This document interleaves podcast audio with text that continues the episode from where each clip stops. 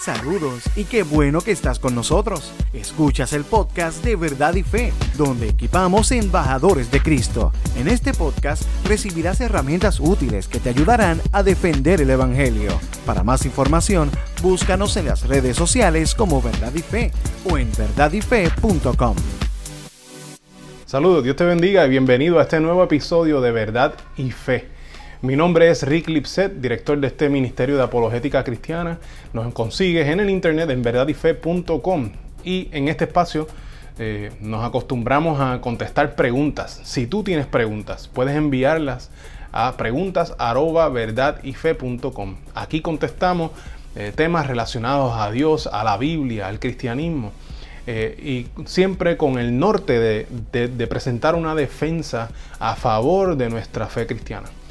En el día de hoy quisiera hablarle de un, un, slogan que escuchamos eh, en contra de, nuestra creencia, ¿verdad? que suele, surgir en conversaciones. Y es el siguiente, la salvación, si es individual, ¿por qué tú me estás predicando? No se supone que tú me ames, déjame quieto. Una cosa así, ¿verdad? Eh, estoy parafraseando, puede ser que esto venga de diversas maneras. Pero la pregunta o el reclamo, ¿verdad? Está, está diseñado, cuando la gente dice algo así, esto está diseñado para detener la conversación y no hablar más. Pero es bien importante que nosotros entendamos por qué lo hacemos. Si una persona se molesta con nosotros y nos dice ese reclamo, ¿qué se supone que hagamos? Se supone que detengamos la, la conversación. Porque más vale nosotros tener un amigo que, que tener un enemigo. No se supone que nosotros vayamos por ahí haciendo enemigos. Así que si estamos predicando, si estamos presentando el Evangelio y la persona se molesta con nosotros, perdimos. Es mejor que, tengamos un amigo. Así que si vemos que nuestra conversación se está tornando hacia algo hostil, nosotros nos detenemos y no hablamos más. Y abrimos la puerta para continuar hablando de este tema importante en otra ocasión. Pero ahí se detiene, porque si si nos convertimos en sus enemigos, no van a querer escuchar nunca nada que salga de nuestra boca. Pero la pregunta o el reclamo que nos están haciendo de que si la salvación es individual, entonces ¿por qué es que predican? ¿Por qué lo hacemos? ¿Dónde está el amor al prójimo? Pues es bien importante nosotros como cristianos entender por qué es que nosotros vamos y evangelizamos, por qué hacemos evangelismo. Esa es la pregunta que está detrás de, ese reclamo. ¿Por qué hacemos evangelismo? Y eso es algo que nosotros como cristianos tenemos que cuestionarnos para poner eh, el enfoque correctamente. Primero que nada, la, primera razón por la cual nosotros evangelizamos es porque es un mandato de Dios. Jesús dijo en Mateo 28, 19, por lo tanto vayan y hagan discípulos de todas las naciones, bautizándolos en el nombre del Padre y del Hijo y del Espíritu Santo esto significa que bíblicamente hablando es un mandato de Dios que nosotros vayamos y evangelicemos. Vayamos por donde sea que vayamos, caminando, eh, trabajando, estudiando, donde sea que estemos, hay un mandato bíblico que nosotros evangelicemos en ese lugar donde estamos, ir por todo el mundo. Ese es el primer punto. Nosotros evangelizamos porque es un mandato de Dios. Pero el segundo punto que muchas veces se nos olvida es que Jesús no, nos, nos decía que nosotros necesitamos amar a la gente y amar como Él amó. Mira lo que dice, mira lo que dice Juan 13, 34. Así que ahora les doy un nuevo mandamiento. Ámense unos a otros, tal como yo los he amado. Ustedes deben amarse unos a otros.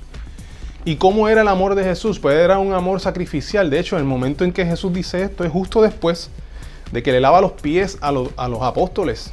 Así que él se puso en el, lugar eh, eh, del esclavo menor, ¿verdad? En esa época, para lavarle los pies a sus apóstoles.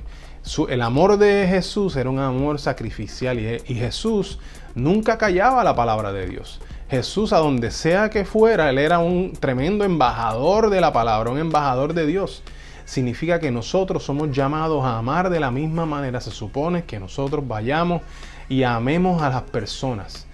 Si nosotros amamos al prójimo como a nosotros mismos nos gusta que nos amen, amen al prójimo como a sí mismo. Nosotros tenemos que, tener claro que a nosotros nos gusta que nos digan la verdad. A nosotros nos gusta que nos digan las cosas buenas, las buenas noticias que nos las digan. Que si hay algo que nosotros podemos aprovechar y gozarnos de eso, nos gusta que nos comuniquen por lo tanto, el Evangelio es eso, porque el Evangelio es la mejor noticia posible. Hay solución para nuestro pecado, hay solución para nuestra condición de nuestro corazón. Hay escapatoria en Jesús. Jesús nos salva y eso es una gran noticia. Por lo tanto, se supone que nosotros en amor, en amor al prójimo, vayamos y les comuniquemos esta gran noticia para que puedan ser salvos. Si no les comunicamos el Evangelio a la gente, entonces no les estamos amando. Evangelizar entonces es una acción de amor. ¿Por qué seguimos hablándole a la gente de Jesús? Porque les amamos. ¿Por qué evangelizamos? Porque les amamos. ¿La salvación es individual? Pues sí, es individual. Nadie se salva porque yo me salve. Cada persona tiene que ser tocada por Dios. Cada persona tiene que abrazar a Dios. Eso es algo individual. Pero ¿por qué se les comunica? Porque les amamos. Les estaríamos odiando si no les dijéramos. Y eso es entonces el, enfoque que debe estar en nuestro corazón cuando nosotros evangelizamos. Así que dos razones por las cuales lo hacemos. Primero, porque es un mandato de Dios. Y segundo, porque amamos a la gente y amamos como Jesús nos amó. Espero que este tema de hoy haya sido de bendición para ti, que te dé algo para pensar eh, y que, mira, rinda frutos en tu vida. Dios te bendiga y te veo en la próxima ocasión. ¿Qué te pareció el tema de hoy? Déjanos tu comentario o pregunta en nuestra página de Facebook Verdad y Fe. Oramos para que este podcast sirva para darte herramientas útiles que te ayudarán a defender el Evangelio. Para más información, búscanos en las redes sociales como Verdad y Fe o en verdadyfe.com. Gracias por estar con nosotros.